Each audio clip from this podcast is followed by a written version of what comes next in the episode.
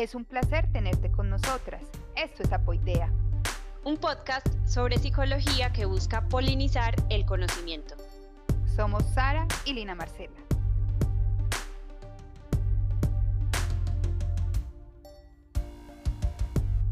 ¿Por qué escogimos el tema de propósito para esta fecha?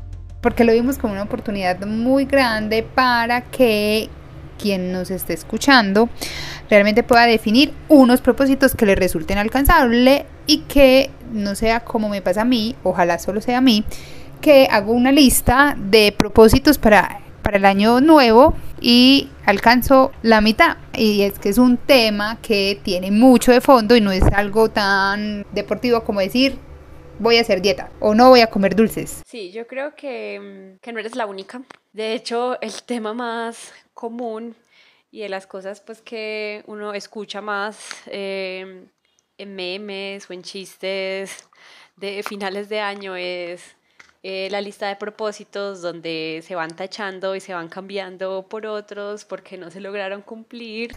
Los voy modificando en el año de acuerdo a lo que he logrado, sí, sí lo he visto.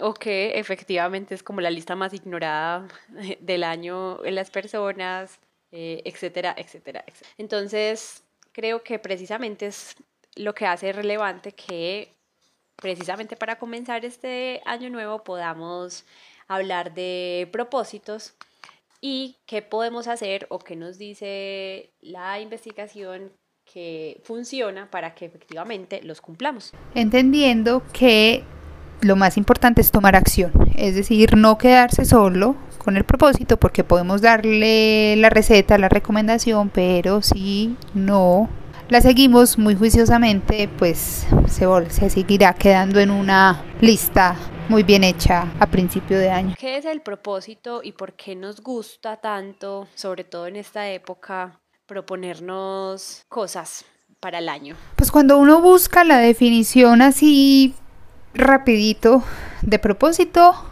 dice o habla que es la que es una determinación firme que tenemos de hacer algo eso a mí me parece muy importante porque, a ver, cuando hablamos de un propósito o un objetivo concreto, es fácil entenderlo como una decisión, ¿cierto? Pero a veces también hablamos de propósito como, bueno, yo qué me propongo, eh, como en la vida, que finalmente a eso estaría pues anclado, ¿cierto? Algo como más grande, esas pequeños objetivos o pequeñas tareas que hacemos en el día a día. Y a veces también he escuchado que cuando pensamos en ese tipo de, propósitos es como, como si se nos fuera impuesto o como si algo externo a nosotros nos viniera a dar un propósito.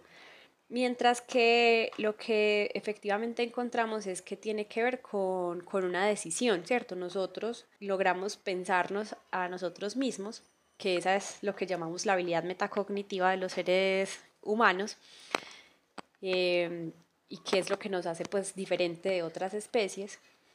Y a través de eso entonces logramos decidir cuál va a ser pues ciertos propósitos que nosotros tenemos en la vida, ¿sí? Y a partir de ahí pues año tras año podemos ir revisándolos.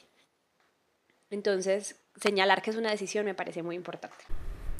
Más cuando el propósito es uno de los componentes de la felicidad, que es también un tema tan individual y que ya hablaremos de eso en otros capítulos, pero entender eso o entender el propósito como decisión y cómo realmente le encuentro sentido a, mi vida, sentido a, lo que hago, favorece pues o, ayuda como al tema de, encontrar un lugar y de, poder experimentar emociones positivas y bueno, y de otras cosas que están ahí vinculadas, pues creo que refuerza mucho más la importancia del tema. Mm, mira que eh, revisando pues como todo el tema de propósito, encontré un apartado muy interesante en el libro de Seligman de La auténtica felicidad y me llamó mucho la atención porque el título era como ¡ah! Justo lo que estamos pensando para este programa, ¿cierto? Y eh, habla de los buenos propósitos para el año nuevo. Entonces fue así como ¡ping! que coincidió eh, de manera directa. Y lo que me llamó la atención es que, claro, eh, en el libro, él señala cómo las personas nos vamos planteando buenos propósitos justo en esa fase de, cambio eh, de año, ¿cierto? Sin embargo, se dio cuenta que la forma en cómo estaban redactados esos propósitos eran muy forzados porque estaban concebidos como una forma que ponía como en evidencia los defectos eh, de las personas que se habían hecho esos propósitos o que marcaban mucho lo que no se debería hacer en ese nuevo año. Entonces, eh, están formulados como desde la carencia y no desde nuestras fortalezas. Exacto. Entonces, eso lo que hacía es que, pues claro, marcaba una como una resistencia, por así decirlo, porque entonces eran asuntos como no comeré más dulces, no seré tan regañón, no voy a alzar tanto la voz, dejaré de ver películas y aprovechar el tiempo distinto. Entonces, siempre ese al principio no haré, dejaré, están marcan y, y se vuelven como una carga. Entonces, es por eso que en muy poco tiempo, pues ya olvidamos esos propósitos que nos habíamos hecho, porque claro, uno llega y repasa todo lo el listado que hizo de esas cosas que quiere mejorar o que quiere hacer en ese próximo año y cuando uno se encuentra que nada de dulces, nada de alcohol, nada de, de nada, pues realmente no contribuye a que se pueda afrontar esa situación de una manera positiva, que en esencia es lo que queremos lograr con el propósito. Entonces la propuesta es revisar cómo plantear eh, nuestros propósitos de manera que nos representen para nosotros una carga, sino que efectivamente sea algo alcanzable y con lo cual nos conectemos y a lo cual le encontremos sentido y a lo cual pues realmente queramos hacer. También es importante desmenuzar un poco, ¿cierto? Cómo nosotros nos ponemos propósitos y de cierta manera podemos clasificar los propósitos en algunos tipos. Hay unos propósitos que son de el tener, hay otros que están planteados con relación al cero o estar y hay unos propósitos que están relacionados con el trascender. Entonces, pues como sus nombres los indican, el tener es asuntos que son como más materiales, ¿cierto? Yo que puedo, no sé, yo para este año quisiera tener un carro, tener casa, tener Em, Quisiera tener más gatos. no se vale. Pero puede ser, yo quisiera tener más zapatos, quisiera tener más ropa, quisiera tener una cocina más grande. No. Pues a ver, muchas veces es como que, a ver, el, yo lo que quiero tener es, pues sí, como más vinculado a lo, a lo material, efectivamente, a lo que yo puedo, pues como tener, que los ejemplos clásicos que siempre están en la mente es tener mi carro, tener mi moto, tener mi apartamento, tener mi casa, tener mi finca, ¿cierto? Pero casi siempre esos de tener también responden al de cero estar. Porque yo, claro, yo quiero tener em, mi casa para estar tranquilo eh, con mi vivienda propia, ¿cierto? Eh, o no sé, yo quiero ser profesional, entonces ahí tendría mis estudios. Pues tener estudios o tener mi diploma o tener o estar graduado respondería a que quiero ser profesional o yo quiero ser empresario, ¿cierto? Entonces ahí yo tengo que crear empresa, ¿cierto? Entonces a veces responden al ser o estar y el ser o estar tienen que ver pues como con esas cosas que estamos diciendo, ¿cierto? Muchas veces lo que nosotros aspiramos es como a, hacer de cierta manera o a, sentirnos de, de, cierta otra. Entonces, eh, este año yo quiero, no sé, sentirme tranquilo financieramente. Yo quiero viajar, por ejemplo, ¿cierto? Entonces, eh, viajar puede ser que puede ser del tener, pues finalmente yo compro pues el, el, viaje, ¿cierto? Yo compro la experiencia, así no sea algo como con lo que yo me quede materialmente hablando, pero sí tengo pues como esa experiencia y eso me permite estar tranquilo, sentirme pleno, entonces responde mucho también al, al ser o al estar. Eh, y puede ser que sean de los más comunes que nosotros escuchamos normalmente. Es decir, que un propósito le puede, puede cumplir varias funciones. Pues cuando hablamos de esos dos niveles suelen relacionarse y ya los de trascender son propósitos que como su nombre lo indica, trascienden a nosotros como personas, ¿cierto? Se vinculan con otros o con un propósito o con un asunto superior, algo que tiene que ver más como, en, como con la comunidad, eh, con el lugar a donde estamos inmersos o con las personas que estamos relacionadas.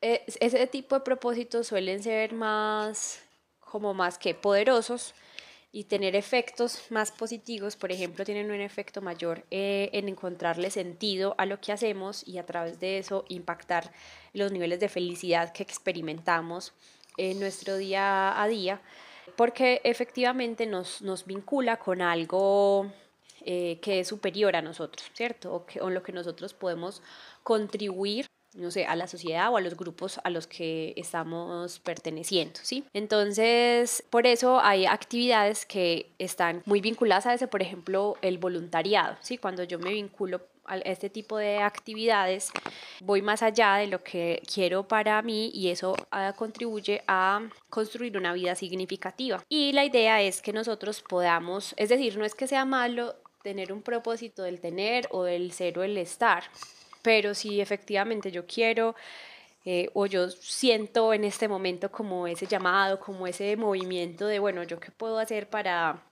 por ejemplo, ser más feliz este, este año, seguramente la respuesta está en, en proponernos cosas que sean más desde el, desde el trascender, ¿sí? Entonces, una cosa es yo, yo puedo querer ser, no sé, profesional, pero a través de de lo que yo hago en mi trabajo, quisiera eh, mejorar el campo en el que yo estoy, ¿cierto? Quisiera contribuir de alguna manera con mi trabajo a, mejorar algo pues en la sociedad o en el, en el nicho pues con el que yo me relaciono en ese proceso.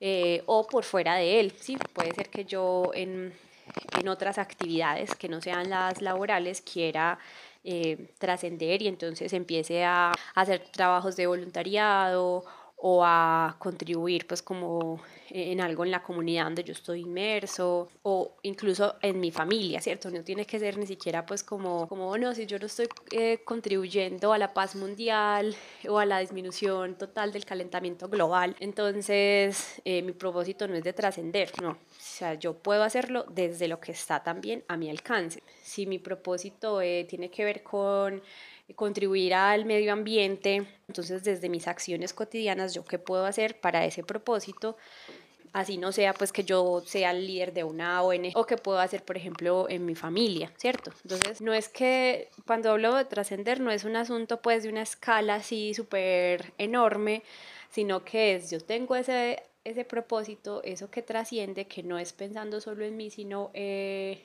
en los otros, em, en la comunidad donde yo estoy o en el mundo donde vivimos, pero aplicado desde las acciones que yo puedo efectivamente llevar a cabo para cumplir con ese propósito. De hecho, cuando uno mira la palabra trascendencia, pues realmente nos imaginamos cosas como extremas, pero el solo hecho de, sobre, de superar como una situación eh, ya habla de trascendencia, ¿cierto? Es, es decir, eh, que va más allá de lo, de lo común, de lo que cotidianamente hacemos ya debería ser entendido como, como esa trascendencia y desligar mucho esa idea de que tiene que ser algo como nunca antes visto para poder ir encontrándole sentido también a esas cosas que hacemos como algo trascendente, ¿cierto? Y que realmente tiene un efecto y tiene un impacto para los demás.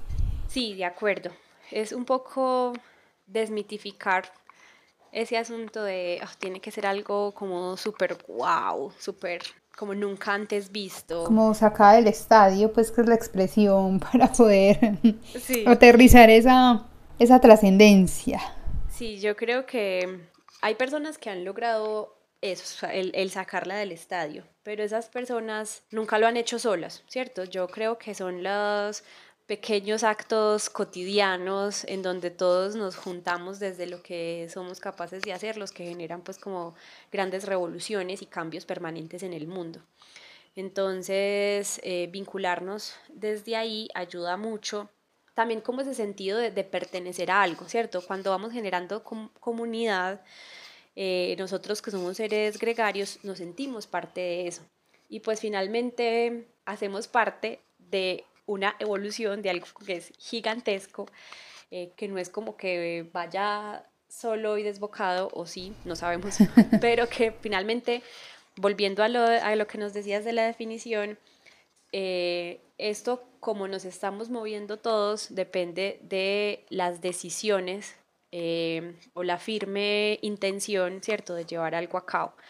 Y eso se va sumando con otras personas que puede que ni siquiera conozcamos, que estén al otro lado del mundo, pero que seguramente también tienen ese mismo interés y están llevando a cabo acciones también desde lo que les corresponde para, para lograr eh, eso que nos interesa. En todo caso, como, como decíamos, o sea, los tres son un complemento, ¿cierto? Yo puedo tener del tener, del ser estar y del trascender y no es como, yo no tengo ningún propósito de el trascender, entonces no sirvo para nada en el mundo, no. Yo creo que, bueno, en todo caso, todos nuestros propósitos son válidos, todos son importantes, eh, nos ayudan a tener un rumbo, ¿cierto? En el, en el año que estamos viviendo así no los manifestemos o pongamos por escrito, seguramente todos tenemos un propósito para el año que comienza y pues por eso queremos traer este tema a colación para que vayamos pensando eh, en esos propósitos que queremos eh, establecer. Bueno, es importante a la hora de formular nuestros objetivos o nuestros propósitos que, que incluyan eh, unos criterios que nos ayuden a que sea mucho más fácil su consecución.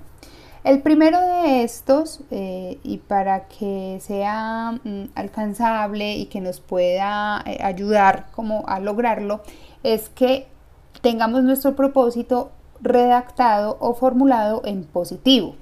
Como ya les habíamos dicho, el que esté redactado de manera negativa, pues va a implicar, nos va a implicar una carga adicional, pues que hace más difícil su consecución. Entonces nos explicamos con un ejemplo. Puede ser que mi propósito para este nuevo año sea no comer tanto.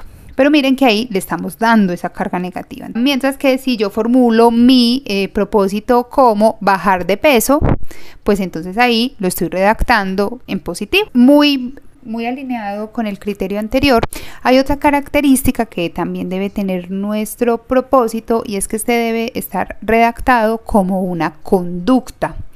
Es decir, que efectivamente represente una acción puntual que me permita lograr eh, ese propósito, ¿cierto? Entonces, eh, retomando el ejemplo, miren que bajar de peso no es una conducta, no es un comportamiento, mientras que comer saludable ya puntualiza mucho más lo que yo puedo hacer para lograr ese propósito. Sin embargo, esto puede no ser suficiente porque seguramente muchos de ustedes habrán, lo primero que habrán pensado es, yo también me he puesto ese propósito de bajar de peso durante el año. Resulta que hay otros eh, componentes que es importante tener en cuenta. Eh, uno de ellos es pensar en pequeño. Es decir, yo puedo tener como esta gran meta de tener un peso menor o más saludable, pero como está descrito allí es demasiado amplio. Entonces yo puedo ponerlo como comer más saludable, ¿cierto? Que es algo que yo puedo llevar a mi día a día a asuntos concretos pues que yo tengo dentro de la cotidianidad. Entonces ya no solamente eh, yo en el, eh, hoy no estoy pensando cómo bajar de peso, sino que voy a mirar cómo comer más saludable y eso sí lo puedo traducir pues en mis hábitos alimenticios del día a día. Y finalmente también es importante revisar que lo que nos estemos proponiendo efectivamente esté bajo nuestro control hay cosas que queremos lograr, ¿cierto? Metas o sueños que queremos cumplir, pero em, lo que nosotros nos vamos a proponer hacer es lo que debería estar bajo nuestro control. Entonces, puede ser que bajar de peso no esté enteramente bajo nuestro control, ¿cierto? Porque, no sé, puede ser que tengamos alguna condición médica que nos impida efectivamente bajar eh, el peso, ¿cierto? El número de kilos que tenemos, pero sí está bajo nuestro control alimentarnos bien y eso impacta directamente en nuestra salud.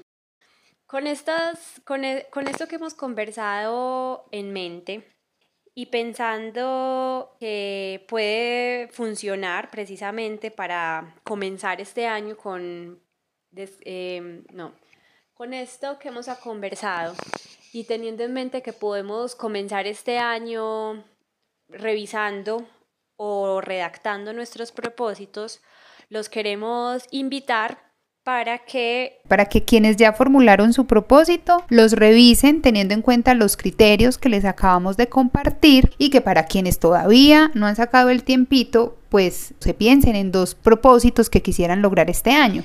Y con esa información, entonces, en nuestro próximo capítulo hablaremos sobre qué acciones, qué actividades, qué herramientas podemos tener a la mano para efectivamente lograr nuestros propósitos durante este año, que no se vaya a quedar ninguno de los que nos estamos proponiendo sin tachar de nuestra lista. Ha sido un gusto poder compartir este espacio contigo. Esperamos nos sigas escuchando. Síguenos en nuestras redes sociales en Instagram nos puedes encontrar como arroba apoidea.podcast y en Facebook como apoidea podcast. Esto es Apoidea. Un podcast sobre psicología que busca polinizar el conocimiento. Somos Sara y Lina Marcela.